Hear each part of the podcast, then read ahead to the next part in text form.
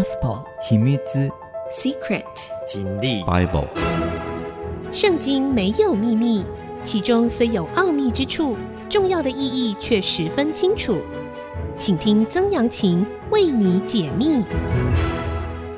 这里是 IC 之音主科广播 FM 九七点五，您所收听的是《圣经没有秘密》，我是曾阳晴。好的，我们之前呢谈到了哈，呃，以色列人攻进了迦南地啊，攻取了耶利哥城，攻取了爱城，结果呢，这时候发生了一个插曲，就是在爱城附近哈，在东南角附近大概十公里处有一个大城叫基遍，基隆的基，遍布地面的遍，基遍人呢，听说以色列人哇来势汹汹。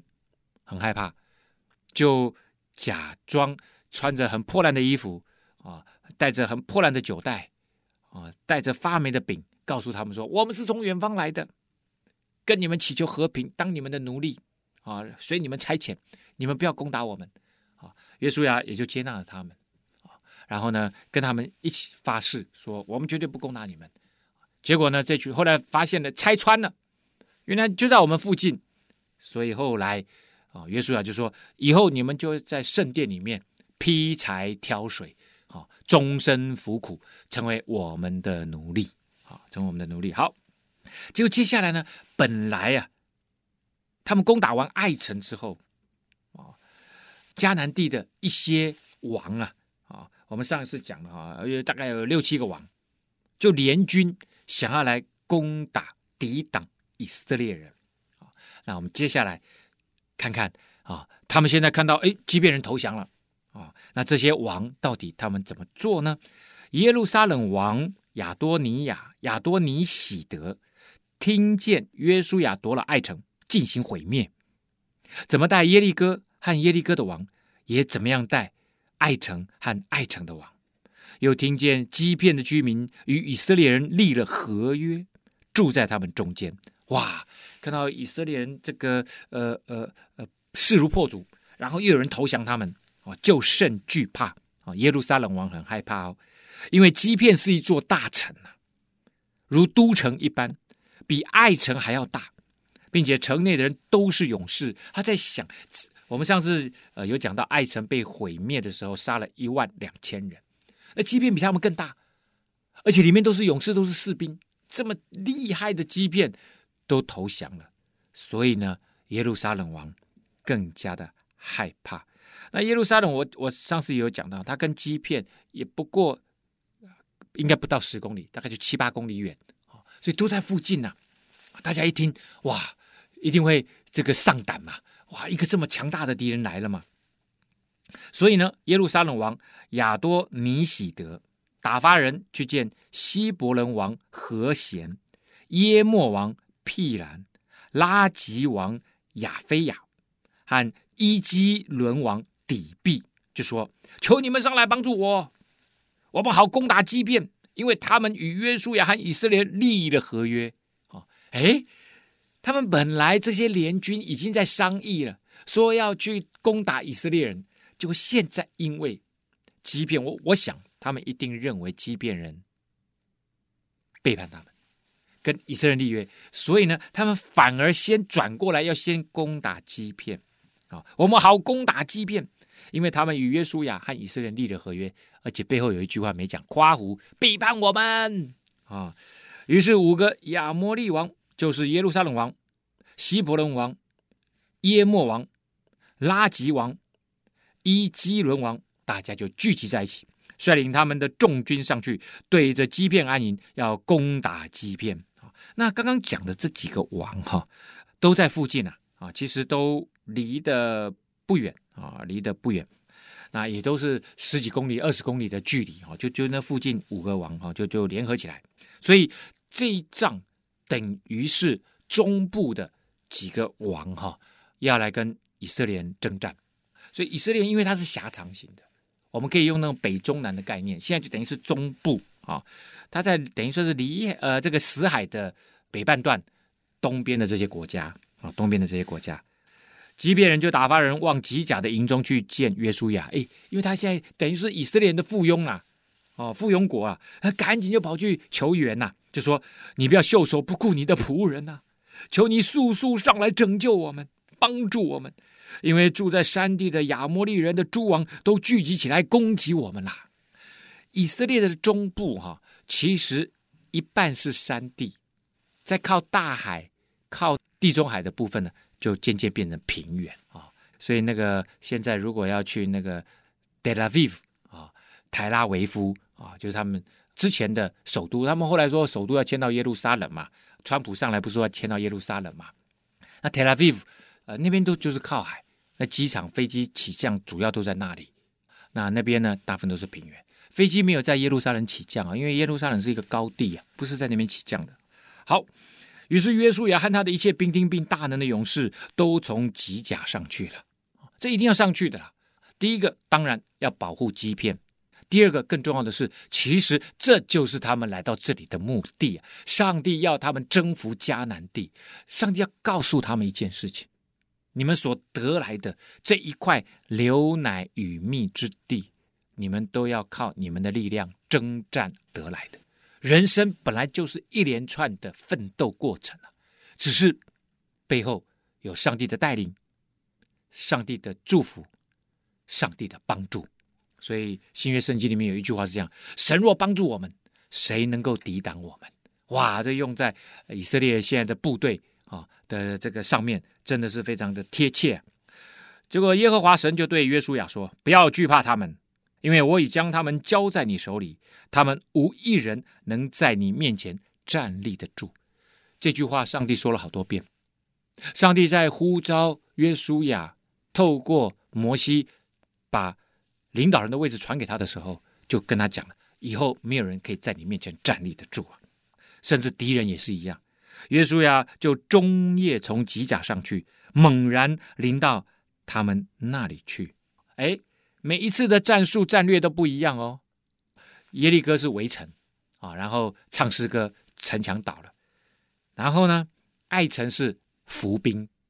现在对付迦南联军，亚摩利王。啊，五个亚摩利王是猛然的，就是突击呀，啊，来到他们当中。你看到哦，他是中夜，所以呢，急行军晚上急行军呢，就从吉甲出发来到这里。其实这个距离也不是很长，大概顶多差不多五十公里而已。那你知道军队行军起来急行军是很快的，而且如果是半夜出发，到了那里三四点，正好是拂晓攻击。那个时候，敌人其实是可能是睡得最香最甜的时候啦。OK，耶和华使他们在以色列人面前溃乱，约书亚在欺骗大大的杀败他们，追赶他们，在伯和伦的上坡路击杀他们，直到亚西加和玛基大。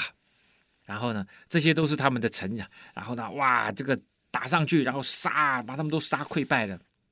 他们在以色列人面前逃跑，这些联军呢、正在伯和伦下坡的时候，耶和华从天上降下大冰雹在他们身上。冰雹哈、哦，原文叫做石头，哦，好像石头那么大块。哎，冰雹已经很硬了，我我不知道各位有没有看过冰雹，我我还真的看过半路遇到过冰雹，而且是在夏天，那个冰雹一颗一颗哈。比这个拳头稍微小一点，可是打在车上啊，冰冰冰冰，你你你就已经很害怕了，你好怕那个玻璃被打破。可是这个像石头一样大，而且因为它越大，就结构就越坚实，越结实，所以打下来打到人会把人打死的。直降到亚西加，打死他们，被冰雹打死的，比以色列人用刀杀死的还要多。看到没有？上帝在暗中帮助。上帝告诉以色列人：“我一路都与你同行，而且我帮助你们征战。你们征战得胜，是因为背后有耶和华上帝与你们同在。”好，我们休息一下，稍后回来。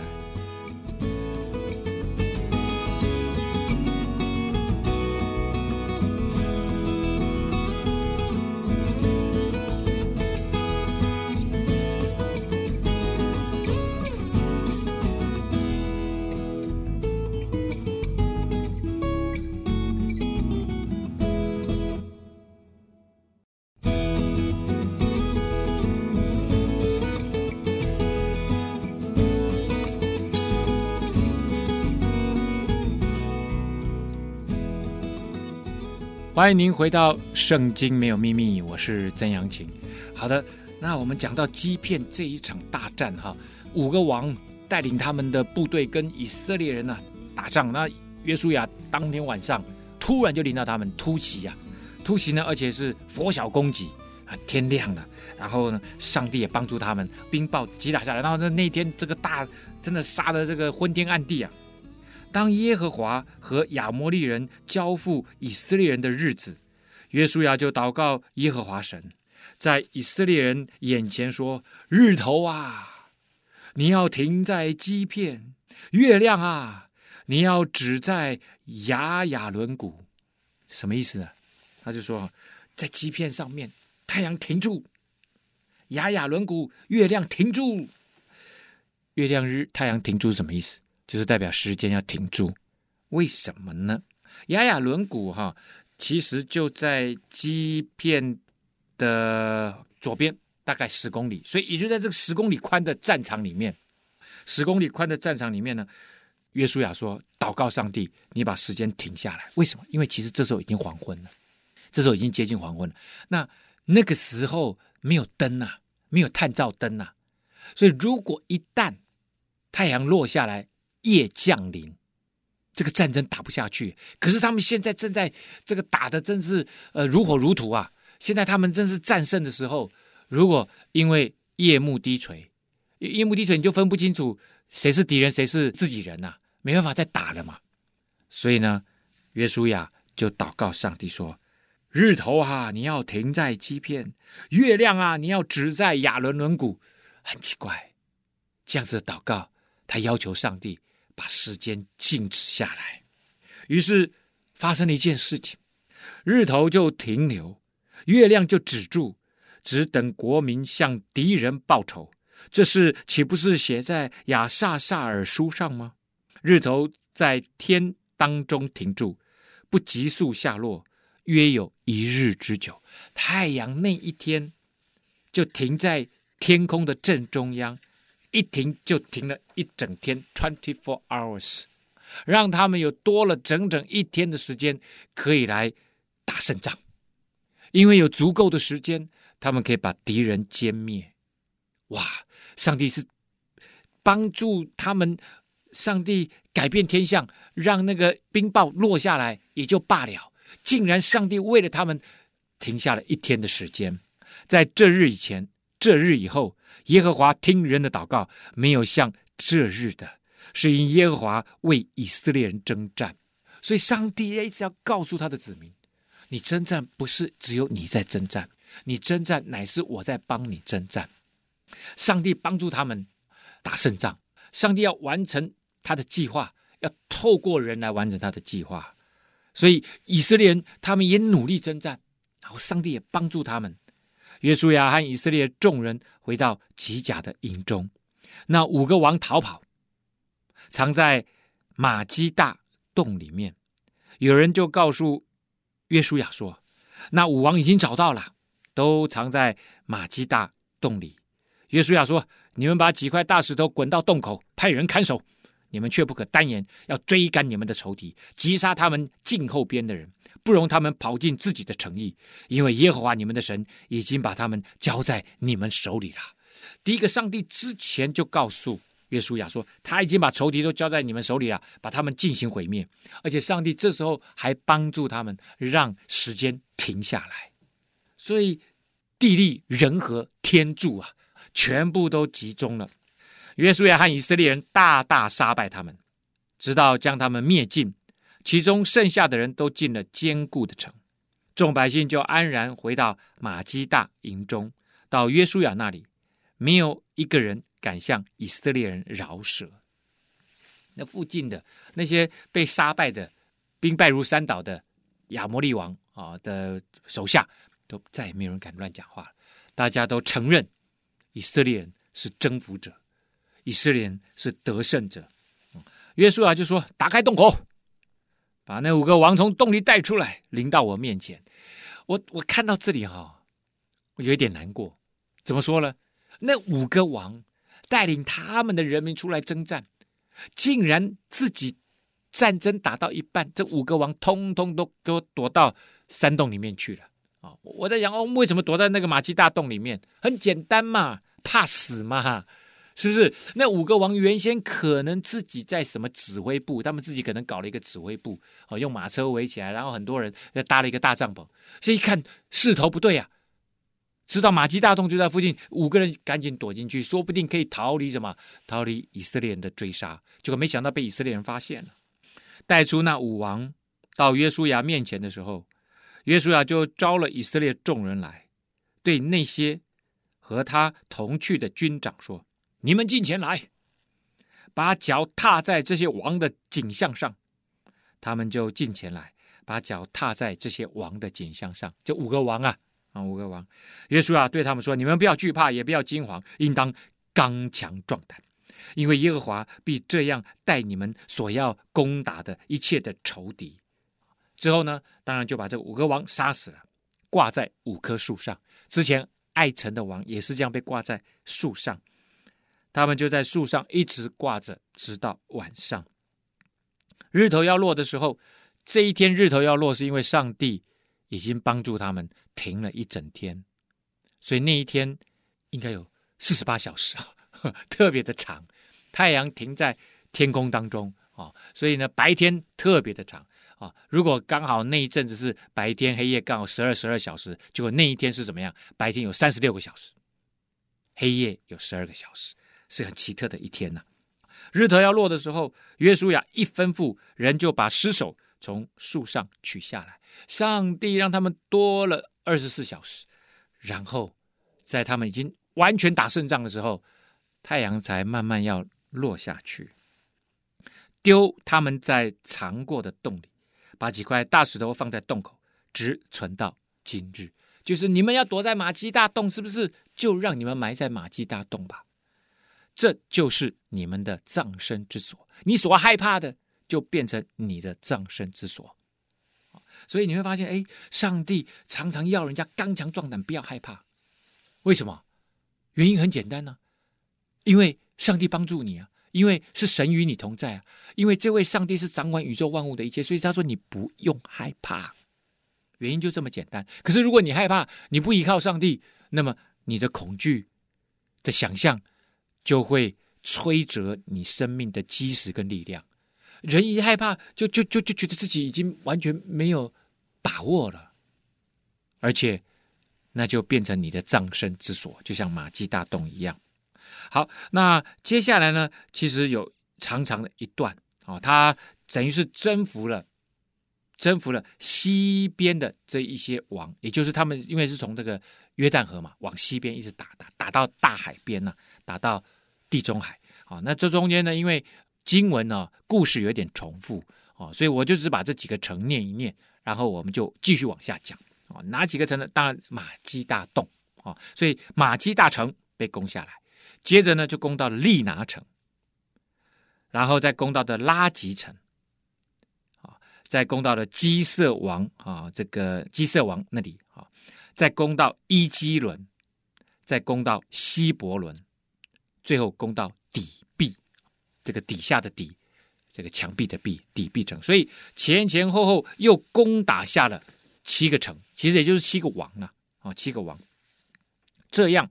约书亚击杀全地的人，就是山地、南地、高原、山坡的人和那些地的诸王，没有留下一个，将凡有气息的进行杀灭，正如耶和华以色列的神所吩咐他们的。所以这里呢，我们看到经文呢，故事有点重复啊，所以我就只把这几个城念一念，然后我们就继续往下讲啊，哪几个城呢？当然马基大洞。啊，所以马基大城被攻下来，接着呢就攻到了利拿城，然后再攻到的拉吉城，再攻到了基色王啊，这个基色王那里，再攻到伊基伦，再攻到希伯伦，最后攻到底壁，这个底下的底，这个墙壁的壁，底壁城。所以前前后后又攻打下了七个城，其实也就是七个王了啊，七个王，这样。约书亚击杀全地的人，就是山地、南地、高原、山坡的人和那些地的诸王，没有留下一个，将凡有气息的进行杀灭，正如耶和华以色列的神所吩咐他们的。所以这里呢，我们看到他们从东边挺进，而且从南边继续往南杀，所以中南部基本上全部都拿下来了。山地就是我刚刚讲的，他们从这个爱城其实就已经进入山地了，所以这山地的城先都攻下来了，接着就往那个山坡攻下去，然后接着往南，南地就是 Negev，Negev 就是南边的旷野，所以中南部基本上在这个时候已经全部拿下了。我们休息一下，稍后回来。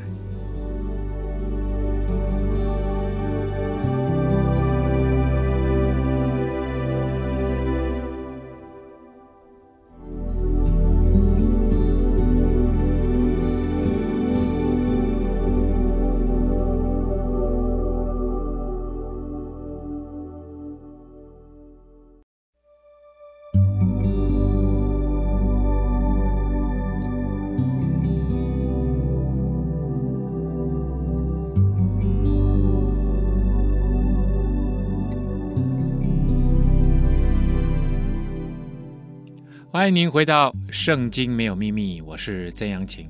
好的，我们继续来看哈。现在以色列人在约书亚的带领之下，把中南部整个都拿下来。那接下来是什么？北部，没错。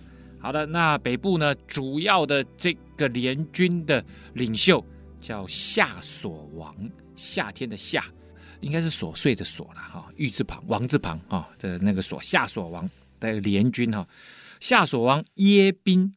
听见这事，就打发人去见马顿王约巴、申伦王押沙王与北方山地基尼列山南边的亚巴拉高原，并西边多尔山冈的诸王。好了，你看看整个北边哈、哦，这个山地一直到黑门山，然后呢，在加利利海西边啊、哦，这个多尔山冈，反正这些这个在。遍布在北方高原山地的这些人，全部都被找来了。又去见东方和西方的迦南人，与山地的亚摩利人、赫人、比利洗人、耶布斯人，并黑门山跟米斯巴地的西魏人。所以呢，整个北方啊，被他统合起来。这些王和他们的众军都出来，人数多如海边的沙，并有许多马匹车辆。这诸王会合。来到米伦水边，一同安营，要与以色列人征战。那这个米伦呢，也在在北边的一条小河，在那个附近。好的，耶和华就对约书亚说：“你不要因他们惧怕。明日这个时候，我必将他们交付以色列人，全然杀了。你要砍断他们马的蹄筋，用火焚烧他们的车辆。”哦，这也就是上帝说：“我把人交给你。”你把他们全部灭了，而且呢，他们的马、他们的马车你都不要用，OK 啊、把他们全部灭了，因为把马的蹄筋砍了，那马当然就死了嘛，马当然没有用了嘛。然后用火焚烧他们的马车。于是约书亚率领一切的兵丁，在米伦水边突然向前攻打他们。这一次一样从吉甲出发，然后呢往北刷刷刷刷挺进啊，一样又是突然攻打他们。耶和华将他们交在以色列人手里面，以色列人就击杀他们，追赶他们到西顿大城，到米斯利佛马因，直到东边米斯巴的平原，将他们击杀，没有留下一个。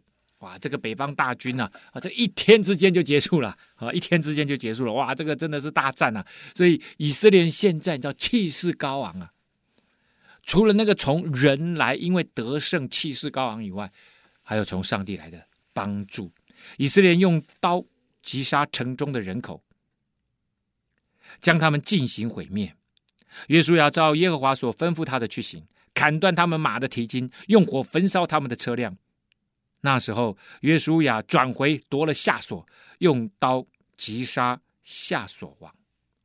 然后呢，这边还有个括弧啊，就解释了：素来啊，就是平日啊，平平日一直以来，夏所在这。诸国当中是为首的，所以为什么是由夏所王出来啊？整合北方的势力，是因为他原先就是这几个北方这些十几个王里面，他本来就是一直都是势力最强大的。约书亚夺了这些王的一切诚意，擒获其中的诸王，用刀击杀他们，将他们进行毁灭，正如耶和华这个仆人摩西所吩咐的。上帝透过摩西之前就已经讲了：你们进去，他们这地的居民都杀了，你们要大大得胜啊。你说为什么上帝这么残忍啊？因为他们在这地很久了，而且过着非常罪恶的生活啊。他们不敬拜上帝，他们拜很多的假神，拜很多的偶像，而且呢，非常的淫乱，反正这生活在罪恶当中。所以上帝也把他们一个一个的除去。至于造在山冈上的城，除了夏所以外，以色列都没有焚烧。约书亚只将夏所焚烧了。那夏所这个大城被焚烧之后，其他的地方未来被分到这里的以色列的人民，因为他们之后有十二支派啊，大家要分地居住啊，那这些旧的城就可以使用。那些城邑所有的财物和牲畜，以色列人都取为自己的掠物，那增加自己在这个地的财富嘛。啊，唯有一切人口都用刀击杀，直到杀尽，凡有气息的没有留下一个，因为留下他们。他们会把他们原先里面有的拜假神偶像很多风俗习惯，哦，因为他们在那地方生活很久了，有很多神像嘛。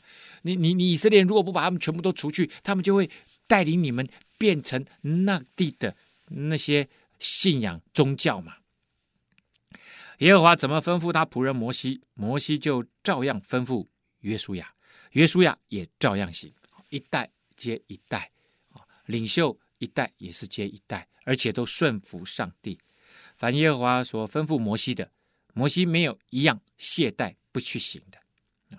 约书亚夺了那全地，就是山地一带、南地、歌山全地、高原、亚拉巴、以色列的山地和山下的高原。其实刚刚讲了这么一小句，就是整个现在的以色列差不多都已经被夺下来了。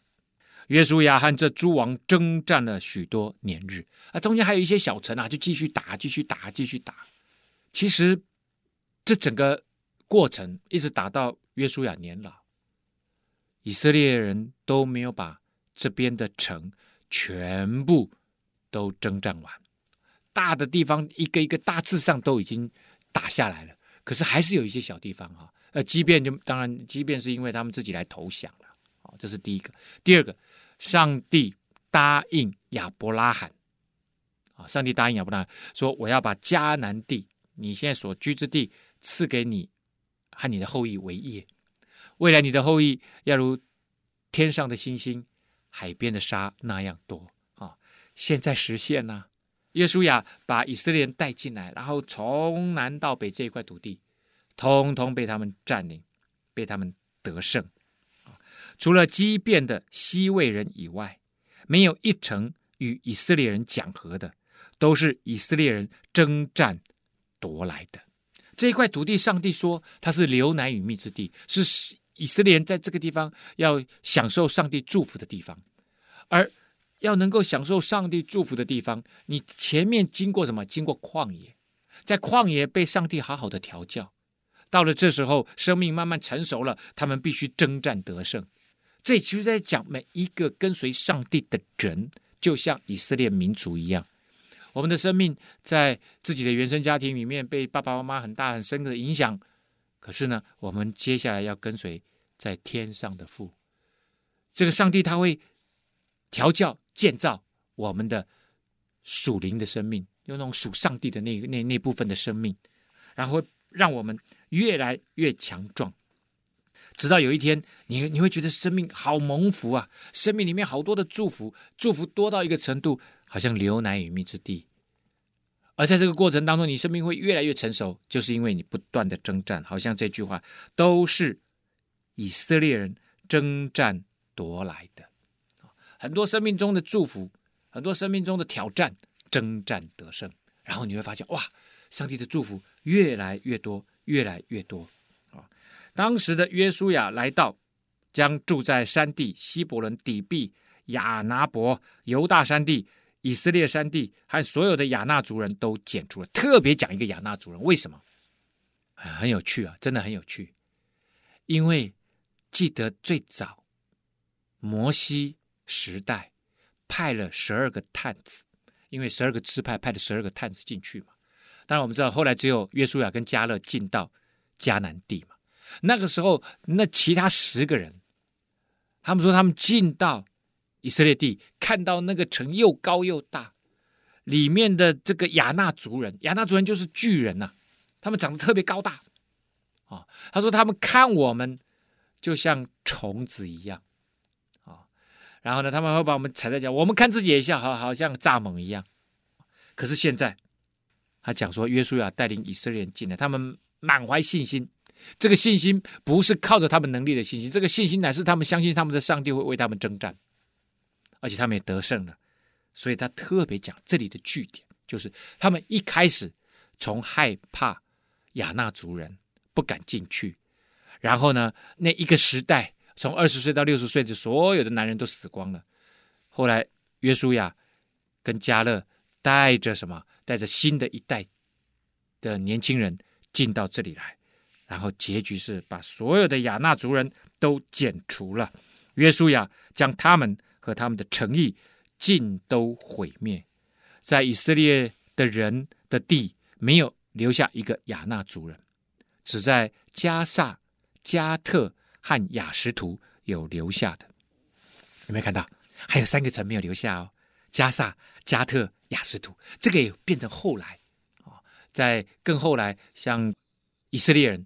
和敌人征战的时候，那这里就会出现巨人，啊，那这些高大的亚纳族人又回来跟以色列人征战，这样，约书亚照着耶和华所吩咐摩西的一些话，夺了那地，就按着以色列支派的宗族，将那地分给他们为业，于是国中太平，没有征战。所以下面会有很长一段哈，就是把十二个支派分在他们的所属之地。好，我们先休息一下，稍后回来。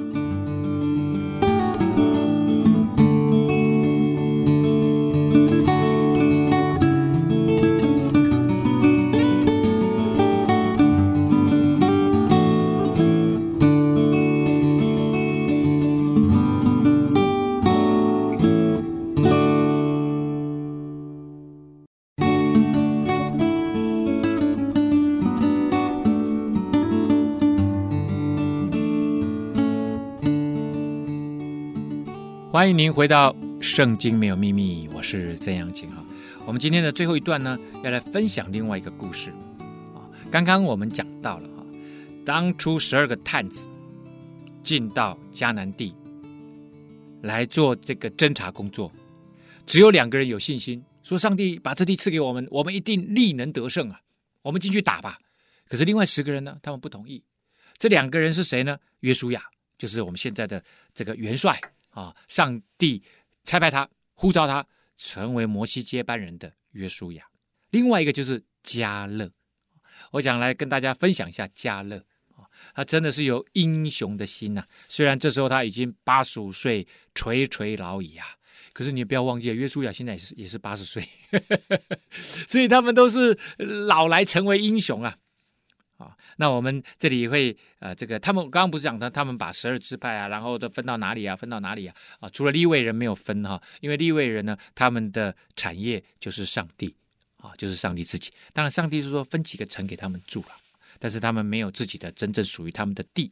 那其他的十二支派都安排好了，耶和华怎样吩咐摩西，以色列人就照样行了，把地分了。啊，那那前面就是很长的一段，那我就不讲了。可是中间呢，我们会讲一个支派，叫做犹大支派。犹大支派主要分在南边，很大一块啊，因为他们的人数众多啊。那时候犹大人来到吉甲见约书亚，有基尼喜族耶孚尼的儿子加勒对约书亚说。耶和华在加低斯巴尼亚指着我与你对神人摩西所说的话，你都知道了。加低斯巴尼亚就是当初十二个探子啊进到迦南地去侦查的时候的那个起点。他们来到这里，摩西带着以色列人在这里扎营的时候，派他们十二个人进去迦南地。这里是在哪里呢？其实就是从红海上来，过了西奈半岛，直接就上来，直接就上来的那个地方，加迪斯巴尼亚。耶和华的仆人摩西从加迪斯巴尼亚打发我窥探这地，那时我正四十岁，我按着心意回报他，他自己来看这块土地，而且他觉得上帝会帮助他得胜。那上帝当然没有只派他来了啊，还包括约书亚嘛啊，所以他现在。回来跟约书亚讲这件事情，约书亚是完全能够理解的啦，因为他们四十年前就是一起进到这块土地上做侦查员的嘛。然而，同我上去的众弟兄使百姓的心消化了，害怕了。但我专心跟从耶和华我的神。所以当初有两个人都是专心跟随耶和华，而且觉得可以得胜的，就是约书亚跟他。当日摩西起誓说：“你脚所踏之地。”定要归你和你的子孙永远为业，因为你专心跟从耶和华我的神啊！自从耶和华对摩西说这话的时候，耶和华照他所应许的，使我存活这四十五年。期间，以色列人在旷野行走。看哪，现今我八十五岁了，我还是强壮，像摩西打发我去的那天一样。无论是征战，是出入，我的力量。那时如何，现在还是如何？好，我们来看看这个老英雄啊！我说他是老英雄，这太棒了。那一天他四十岁的时候，他非常有信心，上帝帮助他，他那时候很有力量，这个壮年呢、啊。然后，当然后来他们没有机会进去啊。可是上帝借着摩西启示说：“你脚掌所踏之地，我都要赐给你和你的子孙永远为业。你要专心跟从耶和华神。”摩西对他说这段话，这个老先生他完全记住了，而且他完全相信了。虽然这四十年并没有实现，可是他依然保持对上帝的信心。他依然在等候，就好像那个谁，就好像亚伯拉罕。上帝说：“你的儿女要像天边的这个星星、海边的沙那样多，多的数不过来。”然后他说：“要把迦南地赐给你和你的后裔为业，永永远远赐给他们。”哎。亚伯拉罕死的时候，什么也没发生，只有一个孩子，那个孩子名字叫以撒。然后呢，他的也没有自己的名字的地，所以他们说他们自己叫做希伯来人，是寄居的。现在他们不是寄居的，现在这块土地已经变成他们的了。经过那么好几百年了，然后所以呢，这个迦勒他就说：现在我八十五岁了，我当时力量如何，现在还是如何？我相信啊。他这个四十五年来，他不是每天坐在那边喝茶、泡茶，啊，嗑瓜子啊，不是。这四十五年来，他一定每天在那个地方练肌耐力、伏地挺身，啊，引体向上，然后跑步，好多好多的运动，有氧运动，他一直在保持他的体力啊。他知道上帝未来，他要去征战得胜啊。他怎么可以不保持好的身体状况呢？他不能够说：“哎，上帝怎么都没有工作啊？四十五年了，我不玩了，我放弃了。”No，不是，他还是强壮，好像四十五年前一样。无论是征战是出入，哦，他说：“我现在还可以打仗，我现在不管去哪里进进出出，当时力量如何，现在力量还是如何。”求你将耶和华那日应许我的这山地给我，那里有亚衲族人，并宽大坚固的城。你也曾听见了，或者耶和华照他所应许的与我同在，我就把他们赶逐出去。啊，于是约书亚就为耶孚尼的儿子迦勒祝福，将希伯伦给他为业，所以希伯伦就做了基尼洗族耶孚尼的儿子加勒的产业，直到今日。因为他专心跟从耶和华神，所以这一块土地后来希伯伦是加勒自己征战得胜的，而且呢，很重要的是，这个是延续了上帝答应他的事情。四十五年来，他没有忘记，而且最后他借着上帝的帮助，上帝也靠着他，也借着他完成了这件伟大的信心之举啊。而且他把内地的希伯伦内地的这个亚纳族人巨人都除灭了，所以这边说希伯伦从前名叫基列亚巴，亚巴是亚纳族中最尊大的人。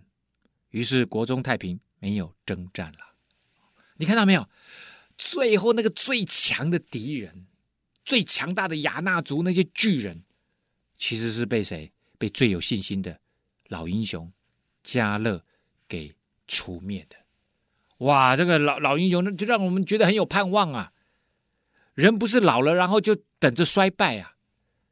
每天没事干，然后让那个肌肉纤维一直消失，然后变得越来越虚弱，然后不小心有一天跌倒了，然后髋骨骨折了，哦，然后就等死。不，不是，看到了迦勒给很多的，哎，现在台湾也要进入超老龄老年的这个社会了，日本已经是了，所以我们要预备好。像我们这些婴儿潮出生的人，要练身体啊，要把身体练得很强壮，像迦勒一样啊。我们到了八十五岁的时候，还说我们依然强壮，依然可以征战得胜，依然可以出入。那时四十岁的时候力量如何？现在还是如何？迦勒就从那地赶出了亚纳族的三个族长，就是示筛、亚西曼、达买，又从那里上去攻击底壁的居民。底壁以前就是叫做。基基列西佛啊，然后呢，基列亚巴，反正都在这附近呢、啊。迦勒就说：“谁能攻打基列西佛，将城夺取，我就把女儿押撒给他为妻。”哦，他还让了个机会说：“我女儿也要嫁给英雄啊！”现在隔壁这个城啊，基列西佛，谁去打？加勒兄弟基纳斯的儿子俄陀涅夺取了那城，加勒就把女儿亚莎给他为妻啊，等于算是他的侄子了。啊！结果押撒过门的时候，就是他太他女儿嫁的时候，劝她丈夫向她父亲要一块田。押撒一下驴，加勒就问他说：“你要什么？啊，你有什么求吗？啊，要这个嫁妆吗？啊？”结果呢，俄陀涅就说了：“求你赐福给我，你既将我安置在南地，Negev 就是南边的这个旷野，求你也给我水泉。”他父亲就把上泉下泉赐给他。那个南边的旷野，因为真的很缺水。如果没有水啊，你有田地也没用，所以他就要了一个上泉下泉，哇，那在那个地方他就能够安然居住了。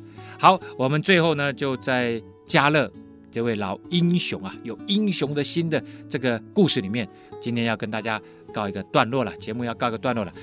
圣经没有秘密，我们下次再见。